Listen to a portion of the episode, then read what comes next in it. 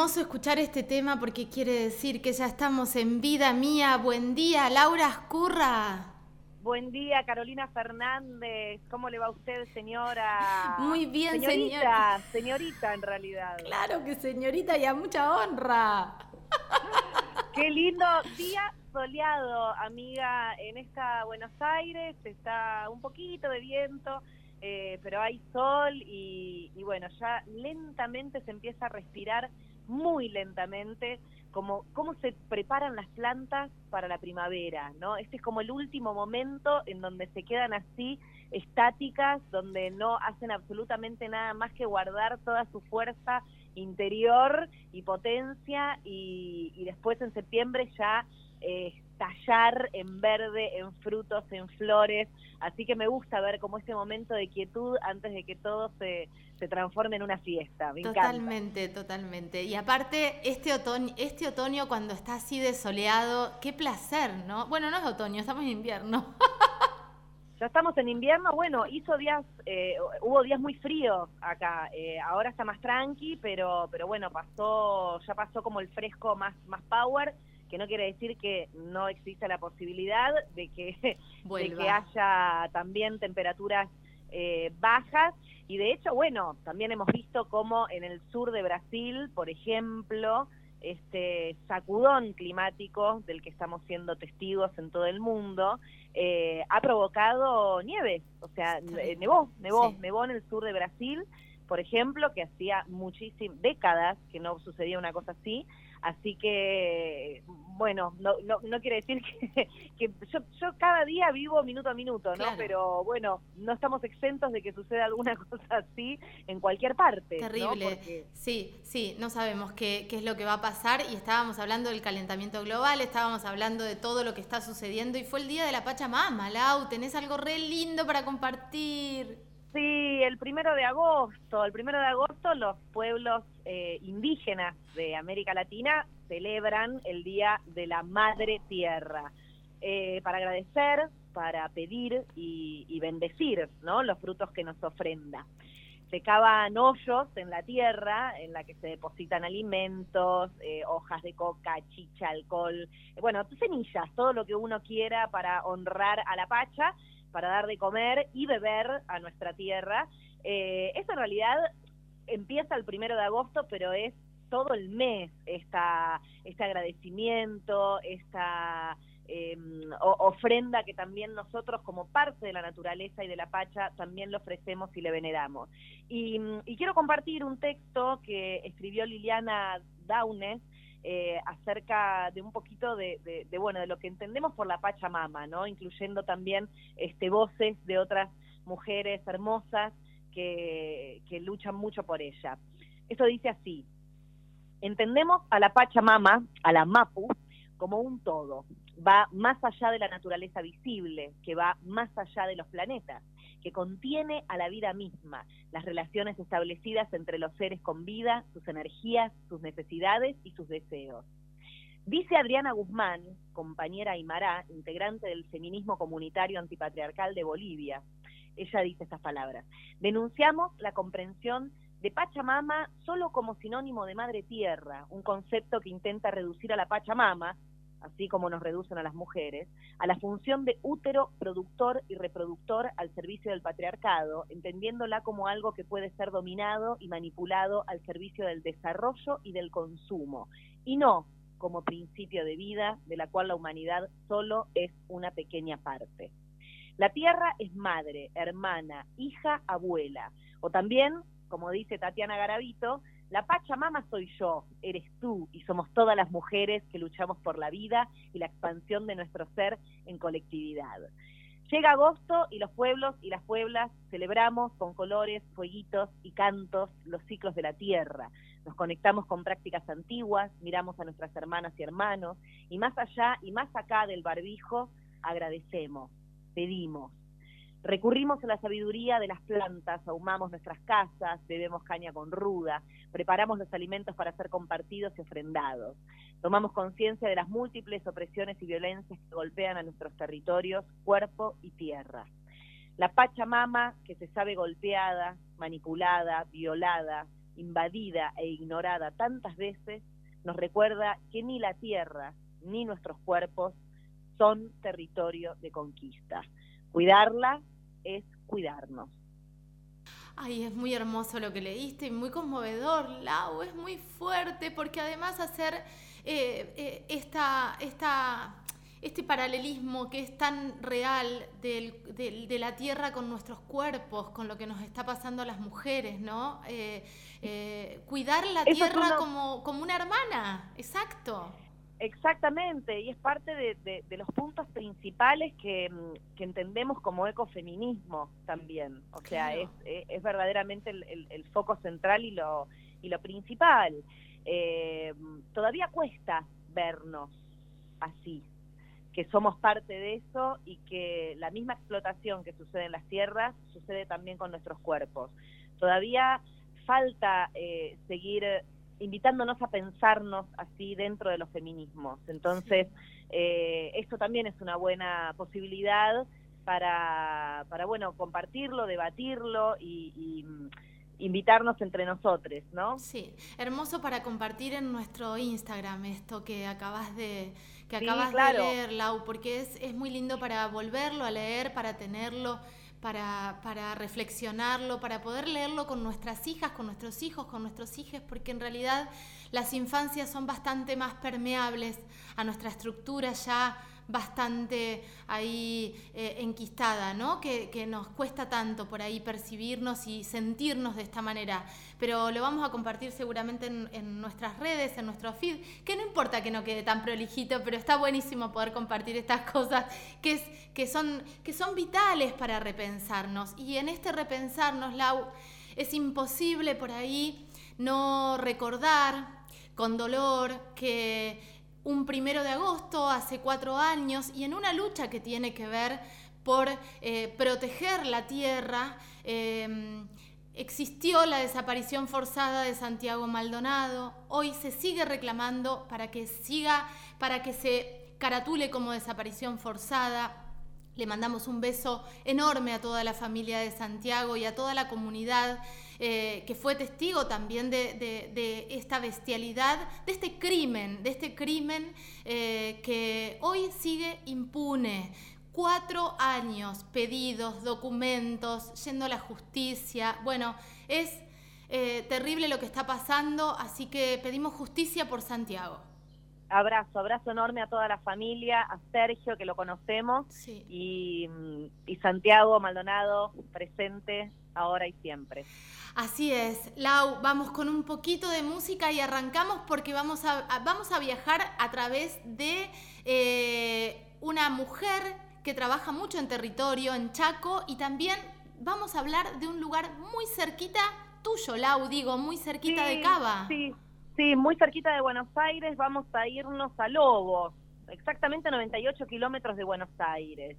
Hay muchos temas en Lobos. Esto lo quiero compartir porque recientemente salió una nota que un poco eh, invitó a que conociéramos la realidad de ciertos contaminantes que habían, que hay, que hay en el agua de, lobos. Pero no es solamente eso, no es solamente eh, em, esta, nota que, aparece en Clarín hace tres, cuatro días atrás, entonces que, bueno, un medio hegemónico tan fuerte, tan fuerte, comunica una situación tan tremenda, pero no es solamente la situación del agua, es la fumigación, es la laguna que también está contaminada, eh, es, los municipios que no... no mm, eh, no se ocupan de, organizar y, se está formando un basural a cielo abierto, eh, un programa de asistencia ante la desnutrición infantil que se propuso con unos proponiendo eh, alimentar a, las, a las infancias con, con soja transgénica. Digo, son muchas cosas. Vamos a estar hablando después con Sebastián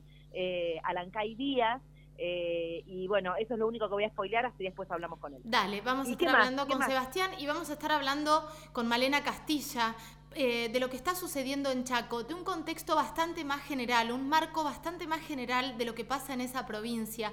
Eh, en estos últimos días eh, se habló bastante del acuerdo, que nosotras también lo abordamos, del acuerdo de las megas granjas porcinas en Chaco para China. Digo, esta cosa, estos acuerdos entre gallos y medianoche, bueno, también sucede con el desmonte y también sucede con todo lo que estabas diciendo en relación a la tierra y a las mujeres y a las comunidades eh, de los pueblos originarios en Chaco. Así que vamos a estar hablando con Malena Castilla, que es una grosa y que nos va a hacer un primer panorama de esa provincia que parece tan lejana, es parte de nuestro país y se hace un desastre.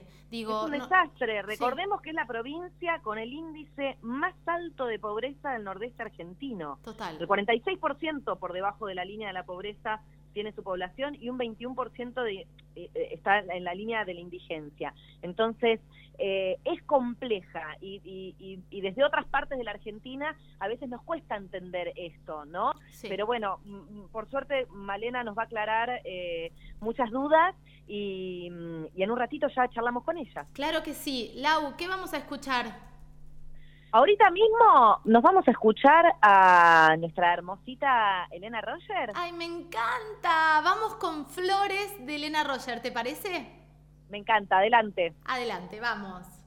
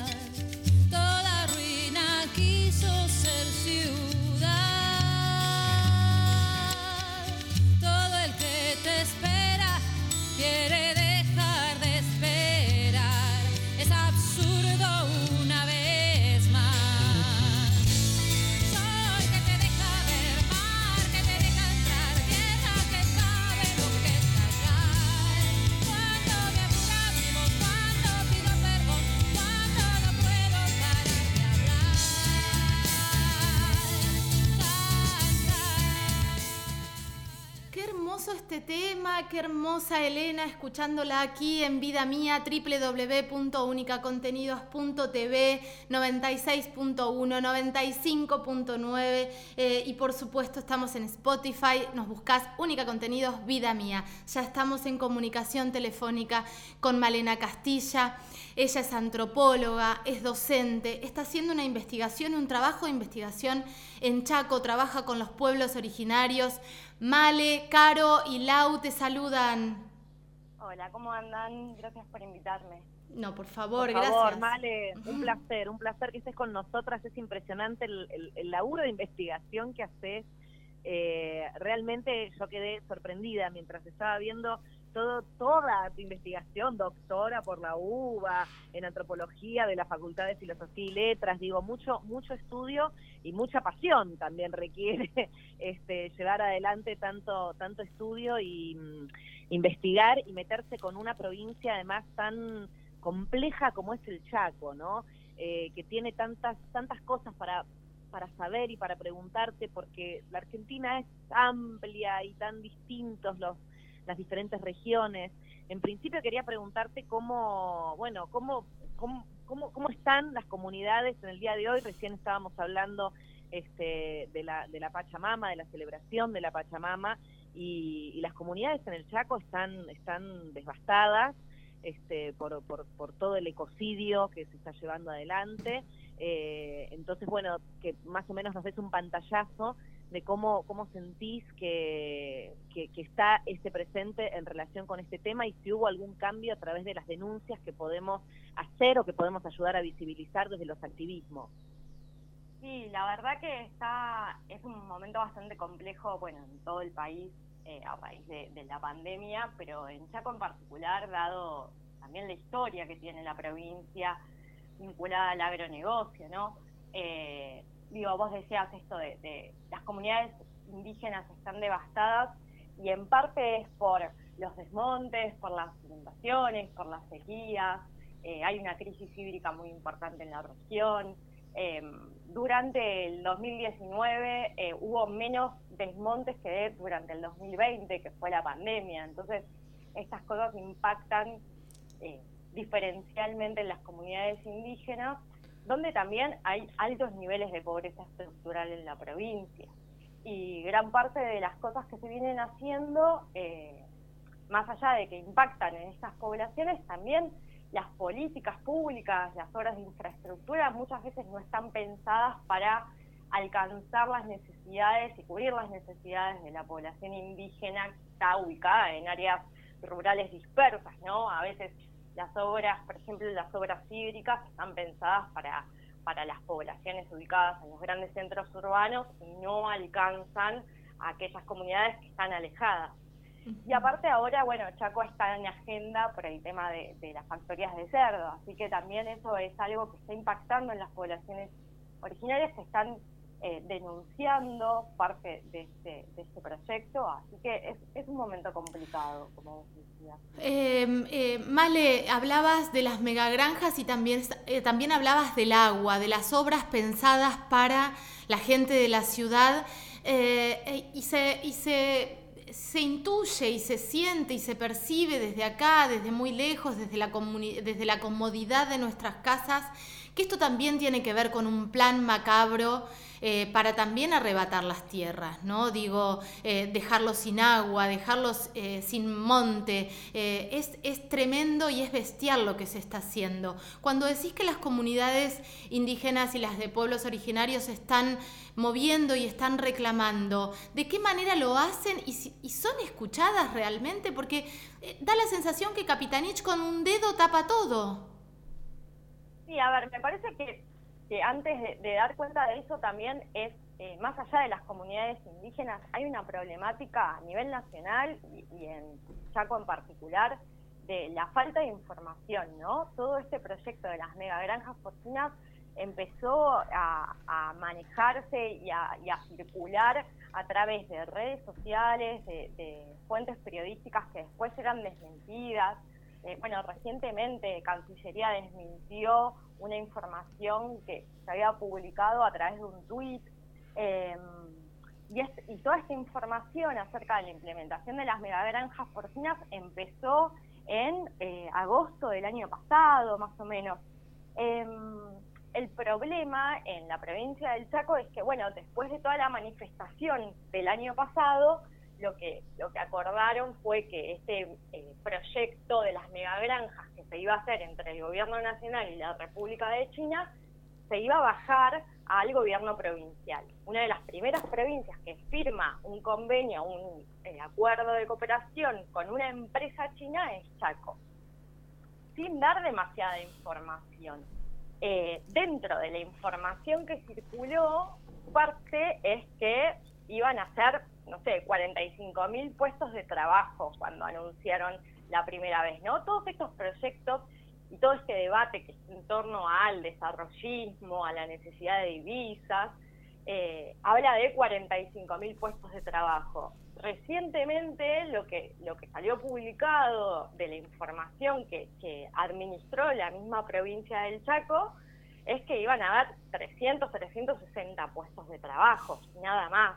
Entonces, la realidad que cuando hablamos de estas, estos proyectos que generan divisas y ingresos laborales, muchas veces son falaces. Ahora, todo esto también se enmarca en la falta de información, como yo les decía. Gran parte de estos proyectos que aún no se conocen detalles de dónde se van a implementar, de cómo se van a implementar, a través de qué mecanismos, están pensados, y es la única información que hay, es que estén ubicados, uno en el norte, uno en el centro y uno en el sudeste de la provincia del Chaco. Como no sabemos dónde son, más o menos venimos intuyendo dónde pueden llegar a ser a partir de observar ciertos movimientos que suceden en la provincia hace algunos años. Por ejemplo, el desarrollo vial eh, que hay en la provincia. ¿no? Se están pavimentando un montón de rutas que justamente lo que buscan es conectar estos lugares donde se van a donde se produce soja particularmente y donde podrían instalarse estas factorías que necesitan por un lado soja y maíz y por el otro grandes cantidades de agua.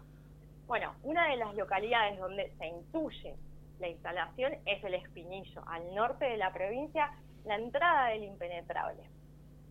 Ahí en el Espinillo hay una gran comunidad indígena que está disputando ahora por este proyecto, en contra de este proyecto, y uno de los reclamos más fuertes que hace es el de la consulta previa libre e informada. La consulta previa libre e informada es una normativa que está vigente en la Organización Internacional del Trabajo, 169 de la OIT, que establece, y a la cual Argentina adhiere como Estado, establece que cada vez que alguien va a hacer un proyecto o una actividad de la, de la magnitud y características que sea, se debe consultar e informar a las poblaciones indígenas.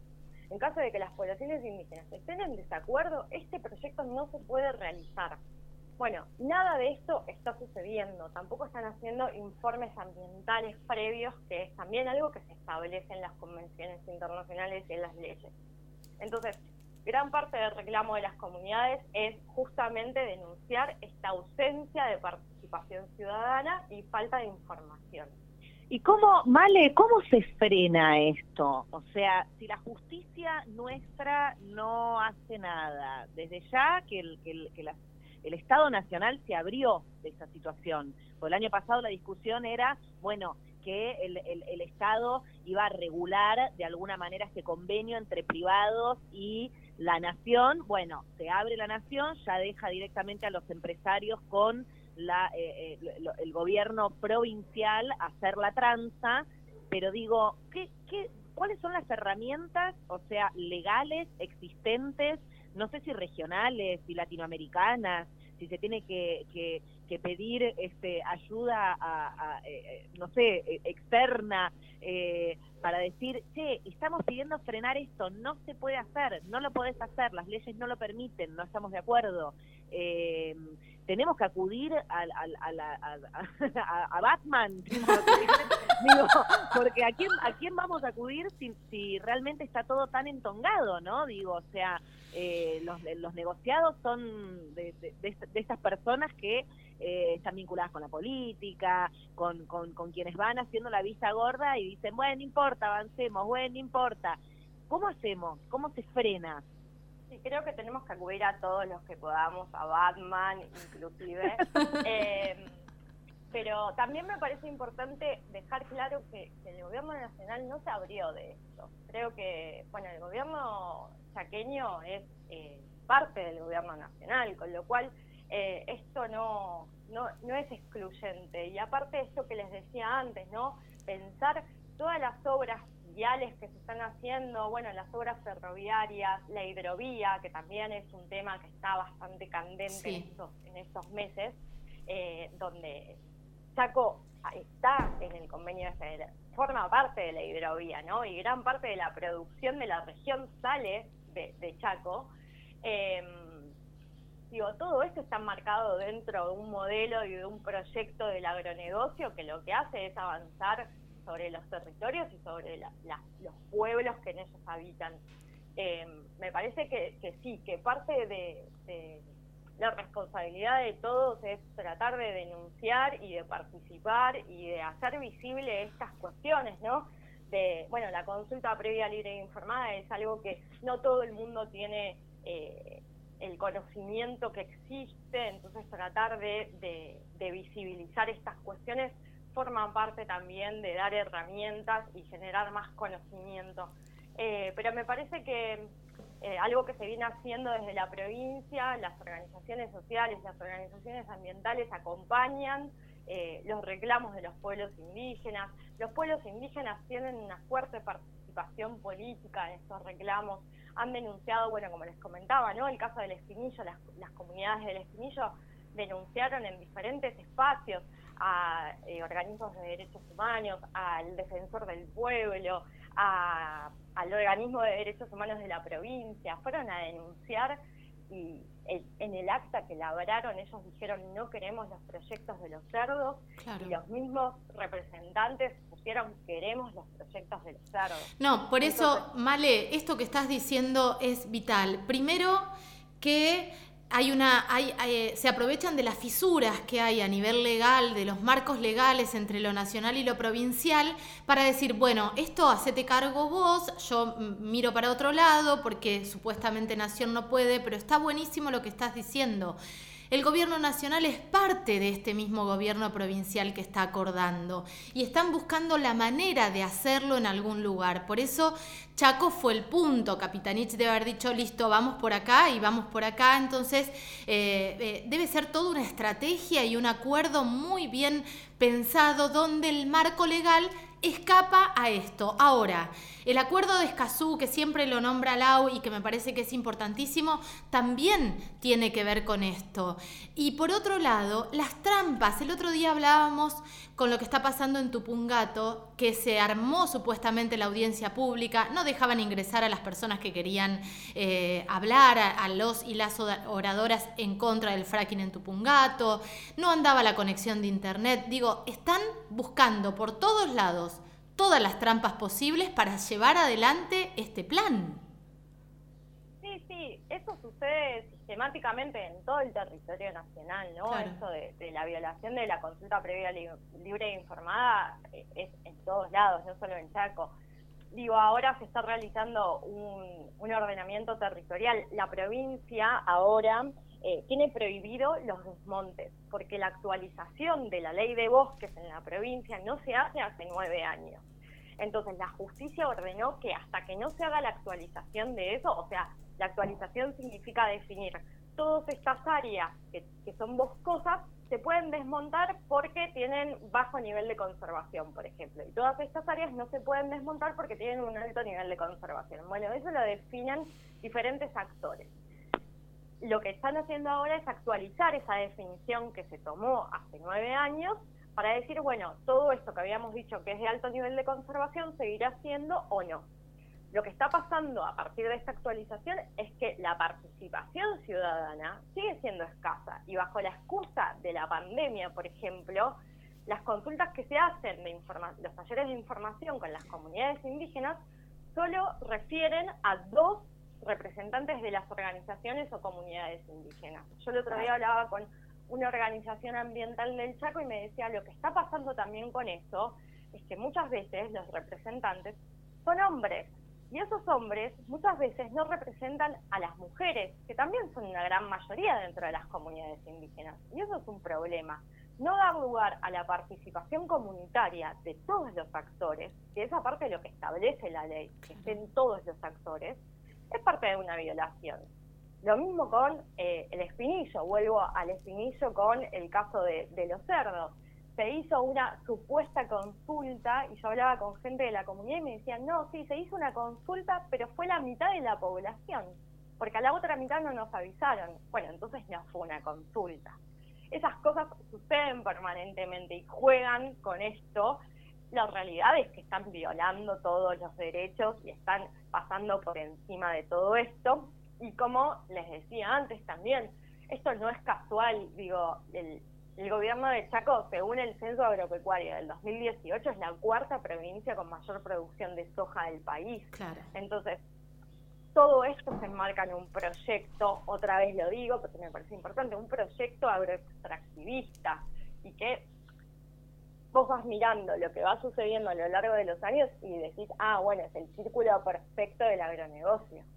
Sí, sí, todo lo que viene detrás y todo lo que aparece después y el desastre climático que aparece, que, que bueno, qué sé yo, me remite a lo que a lo que estaba pasando un poco en Bélgica, en Alemania, con estos pueblos arrasados por el agua. Y si estuviste desmontando, si estuviste desbalanceando todo, eh, eh, ellos decían, esto es surrealista lo que está pasando. No es surrealista, o sea, viene de toda una totalidad de, de, prácticas que no, no, no, no, no, suman, sino que restan y llevan a ese tipo de situaciones.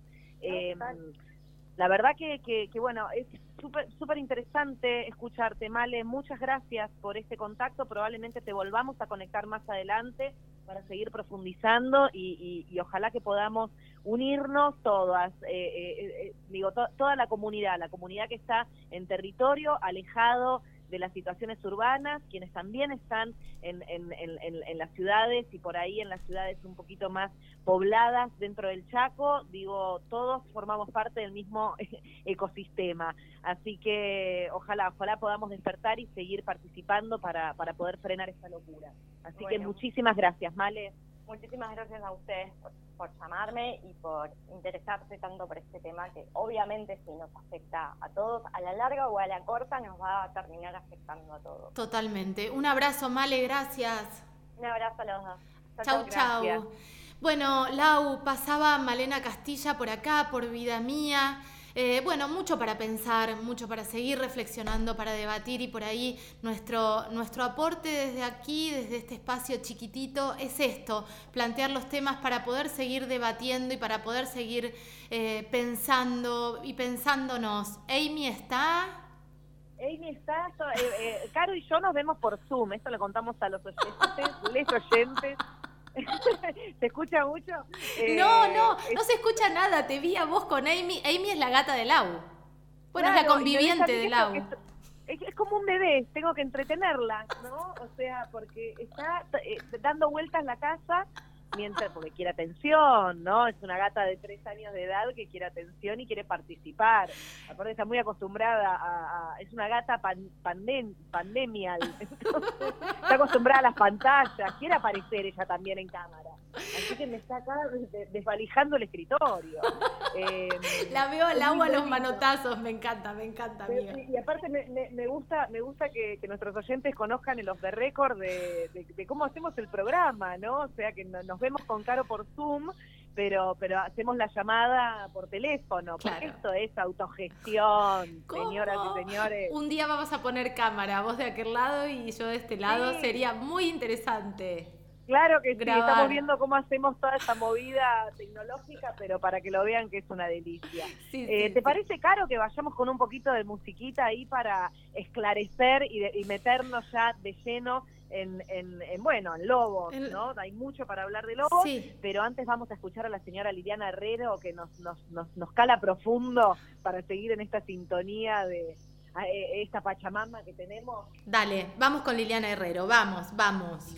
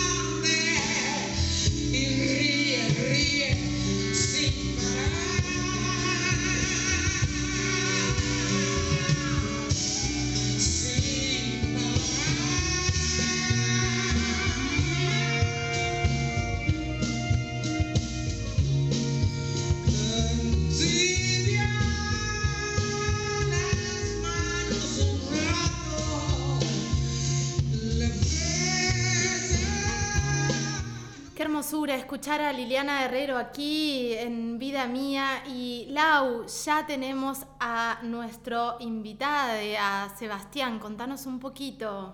Nos vamos a Lobos, nos vamos aquí eh, a casi 100 kilómetros de la ciudad de Buenos Aires, nos vamos a Lobos, un lugar muy muy lindo. Me acuerdo cuando, cuando era joven, fui a Lobos a tirarme de un paracaídas. Miren lo que es una notita de color antes de presentar a Sebastián Alancay Díaz. Sebas es integrante de Fuerza Ecológica, una agrupación muy, muy aguerrida y activista que, que está allí, lo vence el caballero. Sebas, gracias por estar aquí esta mañanita de vida mía. Caro y Lau, te saludamos. ¿Cómo estás? Bueno, buen día, eh, Laura, Caro. Bueno, gracias, por, por, el espacio y, buen día a toda la audiencia que está escuchándonos. Muchas cosas están pasando en Lobo. Sebas, eh, recientemente, bueno, salió a la luz, decíamos, ¿no? A, a, través de una nota muy, muy, muy fuerte, muy impactante que presenta Clarín como medio hegemónico que rara vez eh, habla de estas temáticas eh, relacionada con este, este, pedido que se ha hecho de diferentes vecinos que se juntaron, que mandaron a hacer un análisis de la composición del agua. Eh, ellos mismos, estos vecinos, 370 vecinos, financiaron el estudio que mandaron a, al INTA de Balcarce, 15 muestras. y bueno, ahí aparece la presencia de agrotóxicos en el agua de todo de la lluvia, del agua de pozo principalmente, de la soja de los árboles, de la tierra que de la plaza, 11 plaguicidas en agua subterránea. Esto por un lado, o sea que sale a la luz y que me parece interesante para em, visibilizar otras cosas que también están sucediendo en Lobos, ¿no? Eh, respecto a, a, este tema, ¿querés, querés contarnos algo, algo mm, puntual? Porque sabemos que son diferentes familias que pidieron un, recurso de amparo, ¿es así? Sí, sí, sí, la verdad es que, bueno, en primer lugar celebramos, yo personalmente celebro la, posibilidad de, entrar en estos espacios tan hegemónicos, ¿no? tan complejos y tan eh, arbitrarios eh, y tan orientados a defender los modelos socialistas como es un, como imperio clarín, ¿no? Eh, la verdad es que celebro poder entrar y ser tristemente noticia ambiental, ¿no? Por el daño ambiental, pero bueno, eh, también el ambientalismo de a poco se va metiendo en estos espacios tan complejos y tan difíciles. Así que entre todo lo malo, la, noticia siempre es positiva, empezar a, entrar en estos, lugares. Así que bueno, eh, sí, como bien decís vos, eh, la situación de Lobos es muy compleja, es muy difícil de, explicar quizás en poco tiempo para hacer un, trabajo cronológico.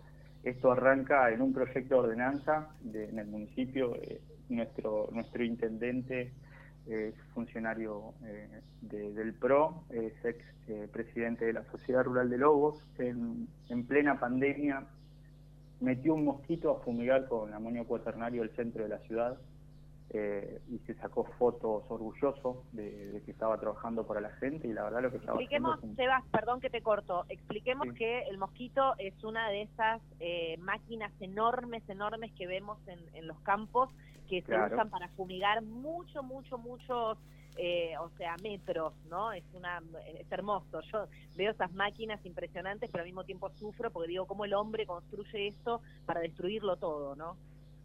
Sí, son máquinas que, que la verdad están preparadas para cubrir una, una gran superficie de, trabajo. Eh, por ejemplo, hay máquinas que tienen 20, 25 metros de alas, alas o de botalón, es el ancho total de la máquina. Imaginemos que hay máquinas de 25, hay de 35 y, y incluso hay de 40, o sea que son casi media cuadra, eh, la, la mitad de una cuadra cubierta cuando abren las alas.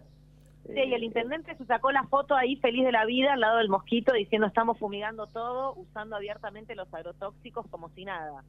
Sí, bueno, eh, incluso iba a esto, que imagínate que lo, absurdo y lo, irracional de, que una máquina que cubra, que tenga 25 o 30 metros de ancho, esté metido adentro de una calle céntrica que ni siquiera, tengo entendido que ni siquiera eh, la aseguradora cubre que, esta máquina esté trabajando dentro. de era absolutamente absurdo. Lo único que estaba haciendo era pegándole una lavadita de cara a este modelo agroindustrial que tanto nos envenena y que nos quieren meter a la fuerza. Eh, ahí... Entonces, ah, perdón. con todo esto ya cargado entre nosotros, sí, perdón, decime. No, no, no, seguí, seguí, se va, después te pregunto. Eh,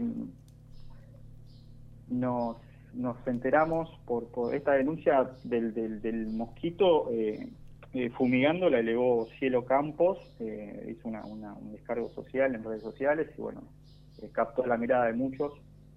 De hecho, eso captó mi mirada también y, entre otras cosas fue lo que me acerca a la organización. Y después nos enteramos de un proyecto de ordenanza municipal propulsado por el CIAL, que es el Centro de Ingenieros Agrónomos de Lobos, en el cual se trataba de reglamentar, darle como un amparo legal, ¿no? como un espacio, como una legalización a lo que son las aplicaciones de agroquímicos, que en Lobos, si bien hay una ordenanza que data del año 95 que la prohíbe, prohíbe el vertido y el volcado de productos agroquímicos eh, eh, o químicos peligrosos, eh, esa ordenanza siempre fue escondida o no, no, no, nunca se fue, fue tenida en cuenta. Entonces lo que estaban haciendo los ingenieros del CIAL, apoyados por la sociedad rural y por ACREA y por todos los defensores de, del modelo agroindustrial, eh, trataron de, de, sacar una ordenanza que, que les habilite fumigar eh, a 50 metros o 100 metros de, de escuelas, de, de, poblaciones, de Terrible. Cuando hablamos de escuelas, hablamos de escuelas rurales, ¿no? De, Terrible, espejos sí. de agua y, y demás, eh, zonas tan sensibles que, que, lo que lo que se buscaba hacer era legalizarlo, lo que no tiene eh, licencia social, ¿no? Ahora, Seba, te, eh, te, estaba escuchando con muchísima atención y pensaba en las personas que por ahí nos están escuchando, que están escuchando la palabra fumigación, que es una palabra que está como muy naturalizada y que por ahí no, no, no tenemos dimensión de lo que está pasando, pero sí explicar un poco la otra, la, la misma cara de la fumigación, que es gente envenenada, agua envenenada, que lo estamos viendo en la salud. Ya pasó en Lobos, digo, hay gente con manchas, hay gente con problemas de salud, eh, y, y, vamos a eso. ¿Qué es lo, ¿Cómo impacta este tipo de fumigación que lo vemos tan lejano y que por ahí eh, las personas que nos están escuchando dicen, bueno, estaban fumigando, ¿cómo impacta en la salud de la gente? Sí, en general, todo este sistema está preparado para que esto no se visibilice. De hecho, cuando nosotros llegamos al Consejo, la, las pruebas de, de, localidades como Montemaíz, a cargo del doctor Medardo Ávila Vázquez, de eh, Ituzangó Anexo, de, de, Pergamino, de, Monte, bueno, de, de, Tandil, lo que nos decían es que Lobos tiene un sistema de, de trabajo que es súper eficiente y que la sociedad rural, incluso el presidente decía que ellos hacían periódicamente análisis de agua y que a ellos no, les, no, les, eh, no les aparecía ningún lado agroquímico. Nosotros... Eh, entendemos y relacionamos y, conocemos y la verdad que estamos súper empapados, estamos muy preparados para, llevar la discusión a un, espacio muy digno y con una gran altura. Entonces al escuchar esto no nos quedó otra manera, otra manera de probar que lo que se está eh, evidenciando en Lobos en la salud de, las de la población en general y del ambiente, no nos quedaba otra manera para probar eso que hacer un análisis de ambiente, de agua, de, suelo y de materia vegetal de árboles. Entonces, realizamos este estudio para tratar de, contrarrestar algo que se llama eh, reversión de la carga de la prueba, o sea, que la víctima de los agroquímicos tenga que demostrar que su eh, patología está directamente relacionada a los, a los efectos nocivos de los agrotóxicos. No nos olvidemos que este sistema está perfectamente orquestado, es como un relojito trabajando con cada engranaje, trabajando al servicio de algo. Eh, nosotros cuando nos interesamos empezamos a trabajar quizás con médicos pediatras locales o, referentes de la salud también, nos dicen que la lógica es siempre la misma, o sea, el mismo laboratorio que te da las capacitaciones a los médicos en, con, problemas oncológicos o en problemas hormonales, por ejemplo Bayer, son quienes dan las capacitaciones para tratar estos problemas, son los mismos que producen los agroquímicos. Claro. Entonces, no hay manera de comprobarlo si no es no haces estudios puntuales, que fue lo que hicimos siete organizaciones.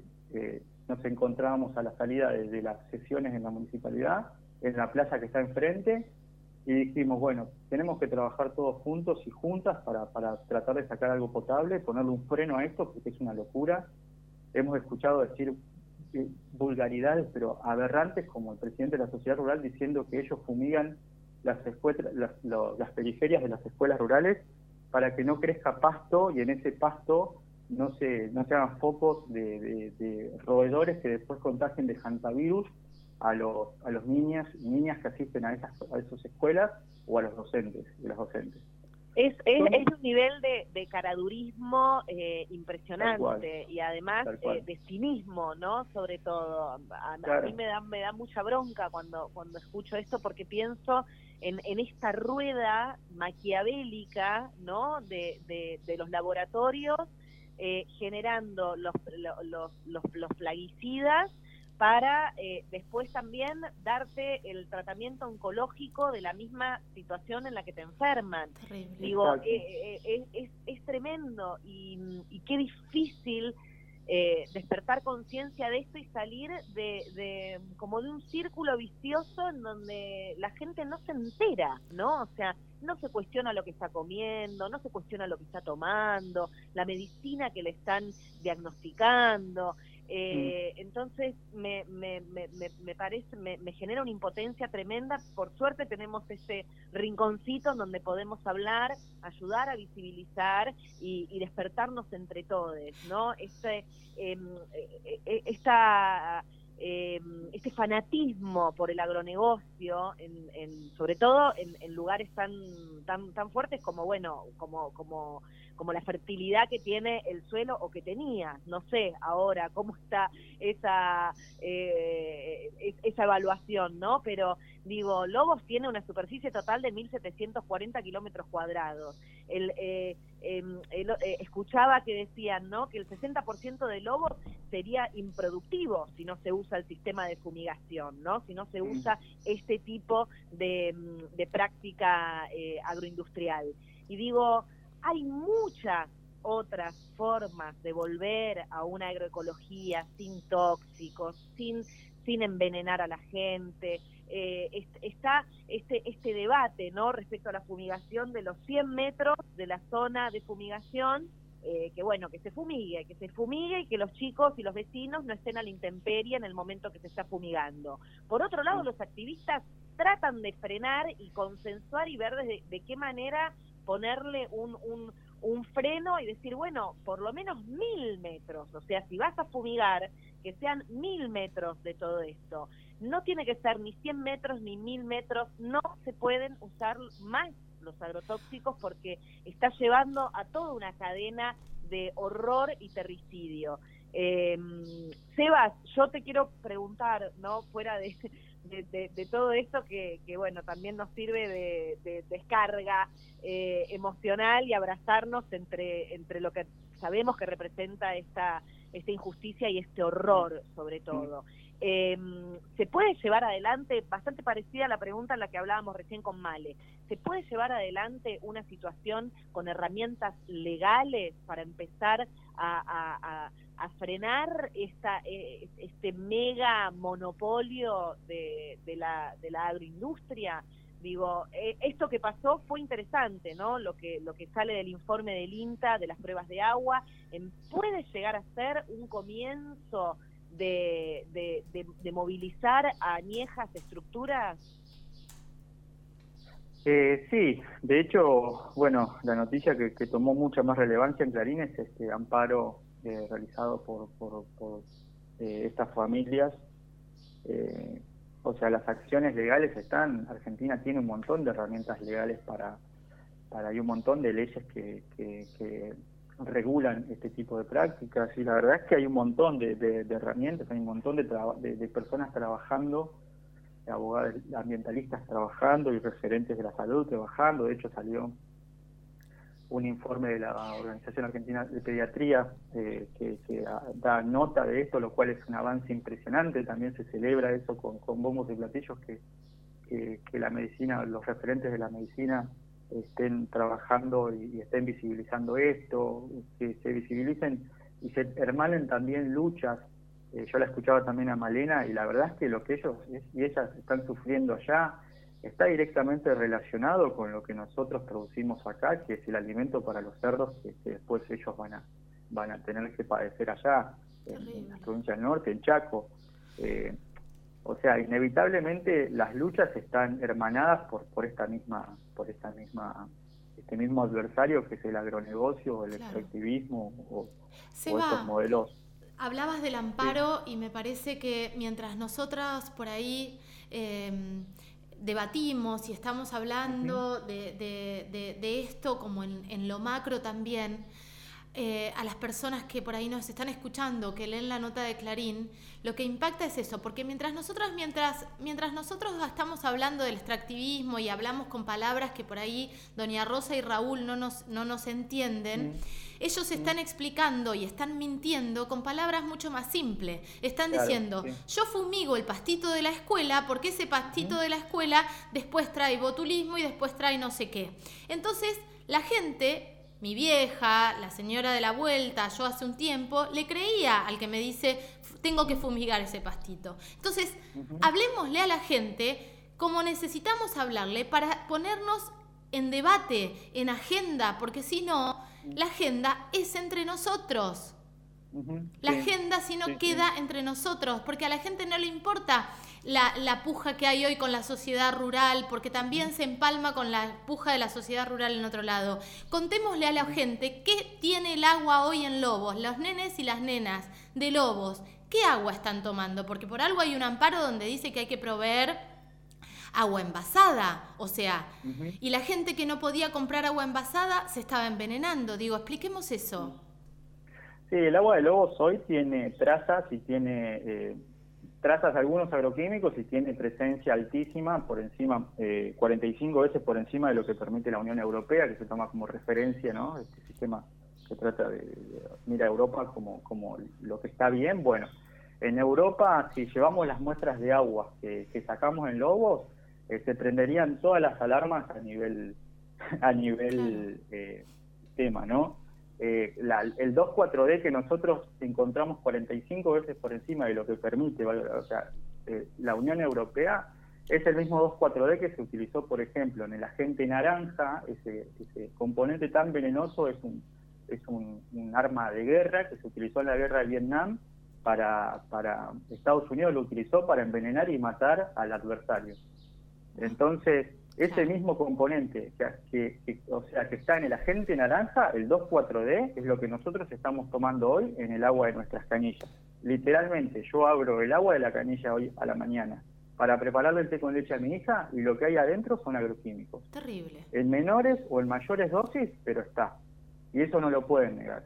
Y no podemos dejar de relacionar este discurso palaz, este discurso tan lindo, tan hermoso como que somos un modelo agroexportador, que que Argentina eh, va a pagar la deuda externa, por así decirlo, produciendo más y produce más trabajo, porque en realidad lo único que estamos haciendo es destruir el campo argentino, el campo que, que nos dio de comer durante 10.000 años, que es lo que tiene de antigüedad la agricultura. Bueno, en 25 años que lleva este paquete tecnológico relacionado entre semillas genéticamente modificadas y uso y abuso intensivo de agroquímicos, en 25 años se está destruyendo todo y está quedando todo literalmente como tierra arrasada. Porque si yo te traigo una receta agronómica con las dosis de fertilizantes, y ahí voy a lo que decía Laura hoy hace un ratito, con las dosis de fertilizantes que se utilizaban para producir trigo y las actualizamos a lo de ahora, son tres o cuatro veces más fertilizantes para producir la misma cantidad de, de producto de cereales. Entonces esto nos deja en evidencia que los campos se están agotando, que ya no somos la pampa húmeda que éramos hace 25 años, donde vos tirabas un poroto de lo que sea y crecía una planta hermosa. Ahora lo que hay que tirar es un poroto de lo que sea, con litros y litros de glifosato. Yo me bajé de la máquina aplicando 3 litros, hoy se aplican 12 o 15 litros de glifosato, y la semilla, cuando nos dicen ambientalismo bobo, drogadicto, como nos dicen, no existe nada más bobo y drogadicto que una semilla de soja que tolera 24 litros de glifosato.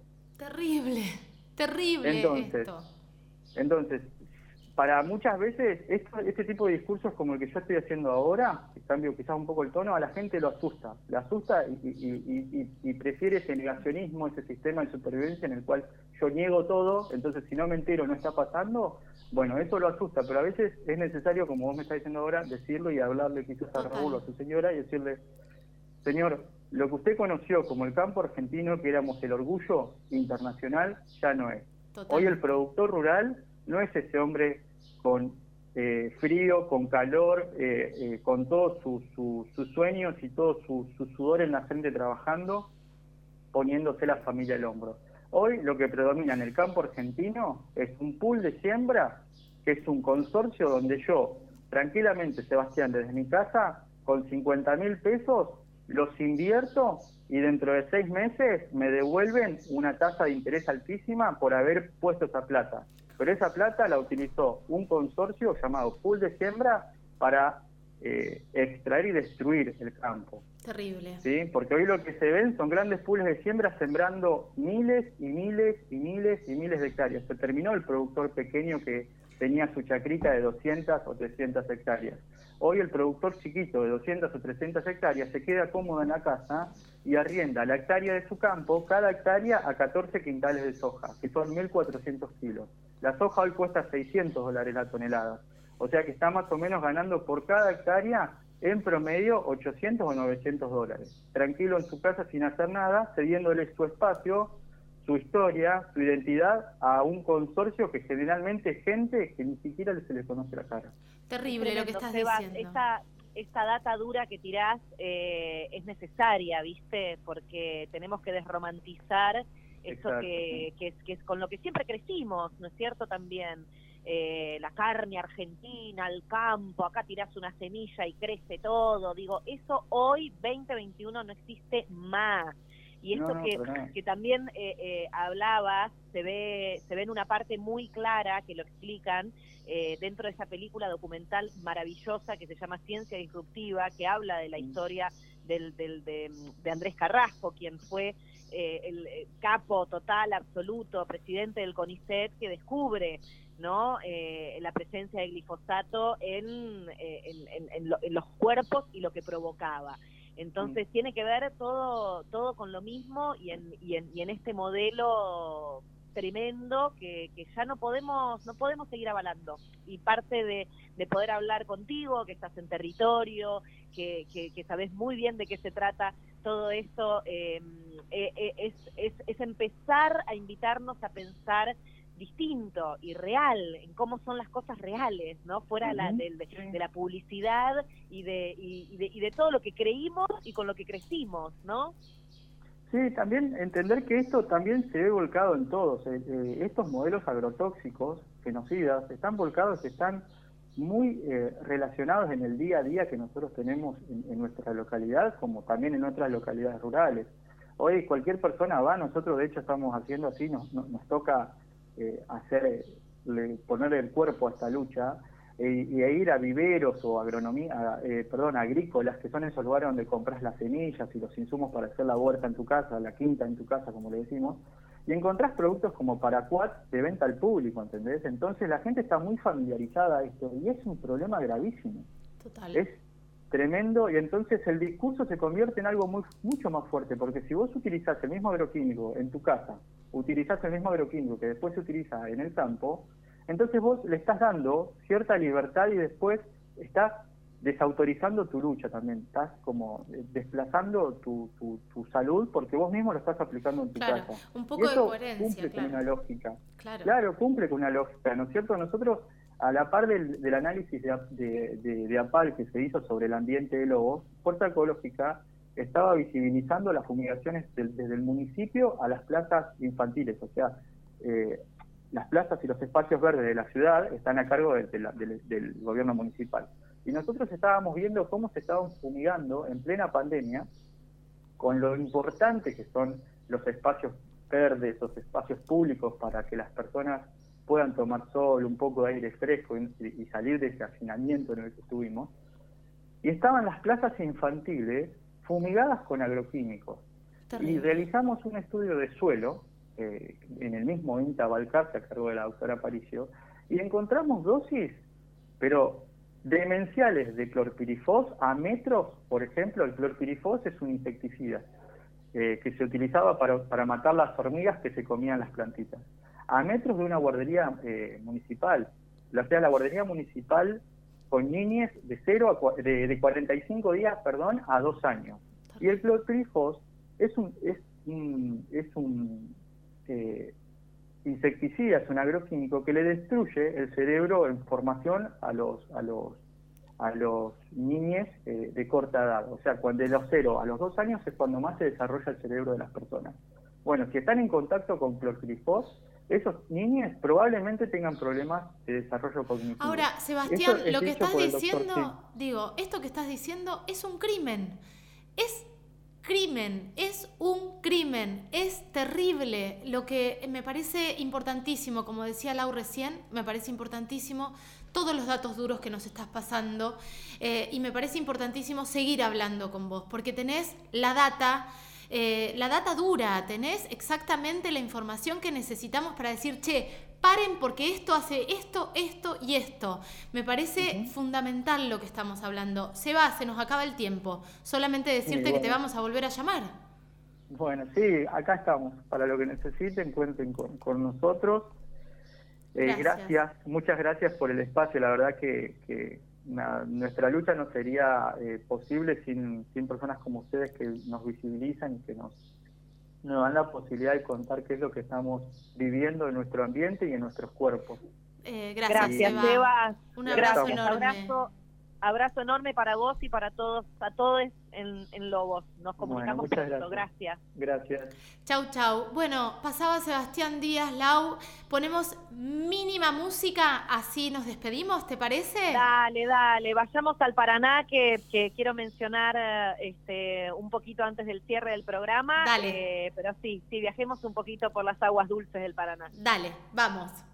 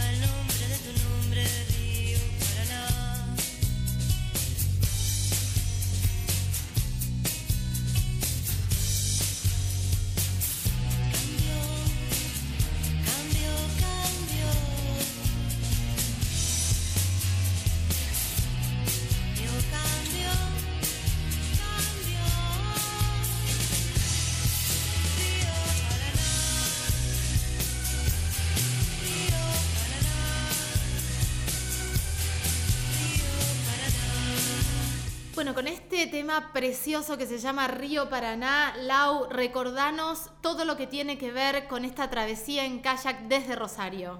Hermoso, la travesía de, recordamos que van a salir este, desde Rosario el día 11 de agosto, ¿sí? Kayak desde el río Paraná van a llegar a la ciudad de Buenos Aires para el día 18 pedir y reclamar la ley de humedales en eh, Casa Rosada, donde corresponde, eh, para seguir agitando la importancia de esta ley, que proteja los humedales, que paren las quemas y que aparezcan los responsables de todo esto.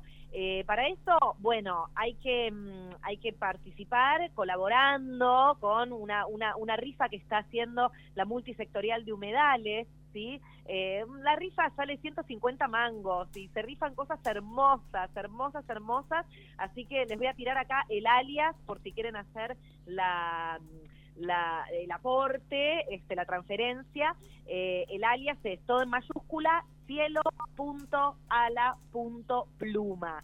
¿sí? Eh, cada numerito sale 150 pesos y es un pequeño aporte el que puedas, el que sea eh, eh, posible dentro de tu, de tu economía para participar de, bueno, de la rifa, pero principalmente para ayudar a que esta travesía de kayak hermosa que, que, sale el 11 eh, bueno, pueda ser posible, ¿sí? Esto se rifa el 8 de agosto, por eso me parecía importante plantearlo hoy, porque siendo martes 3 de agosto, eh, hay tiempo hasta el 8 de agosto. Acordate, cielo.ala.pluma, ahí haces la transferencia a la multisectorial de humedales, arroba gmail.com, podés mandar el comprobante y comunicarte también con la multisectorial.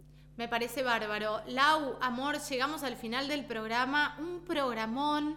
Eh, la verdad es que es un gran despertar. Cada martes es un gran despertar. Estamos recorriendo todo el territorio, estamos recorriendo diferentes lugares de, esta Argentina devastada, aunque no tengamos ganas de verlo, ¿no? Eh, y la, palabra de la gente que sabe, la gente que está en territorio, que está investigando, es vital. Em, Lau, nos encontramos el próximo martes, decir que este programa se repite también en FM El Rayo, en la 95.9, eh, y que lo vamos a tener en Spotify. Nos buscas Única Contenidos, Vida Mía, y tenés todos nuestros podcasts en nuestro Instagram. Estamos subiendo nuestros podcasts anteriores y estos actuales mezclados y me parece que está buenísimo también porque cada uno de los programas tiene una realidad, eh, una realidad de cada provincia. No importa si lo hicimos en junio, julio, mayo, eso está pasando.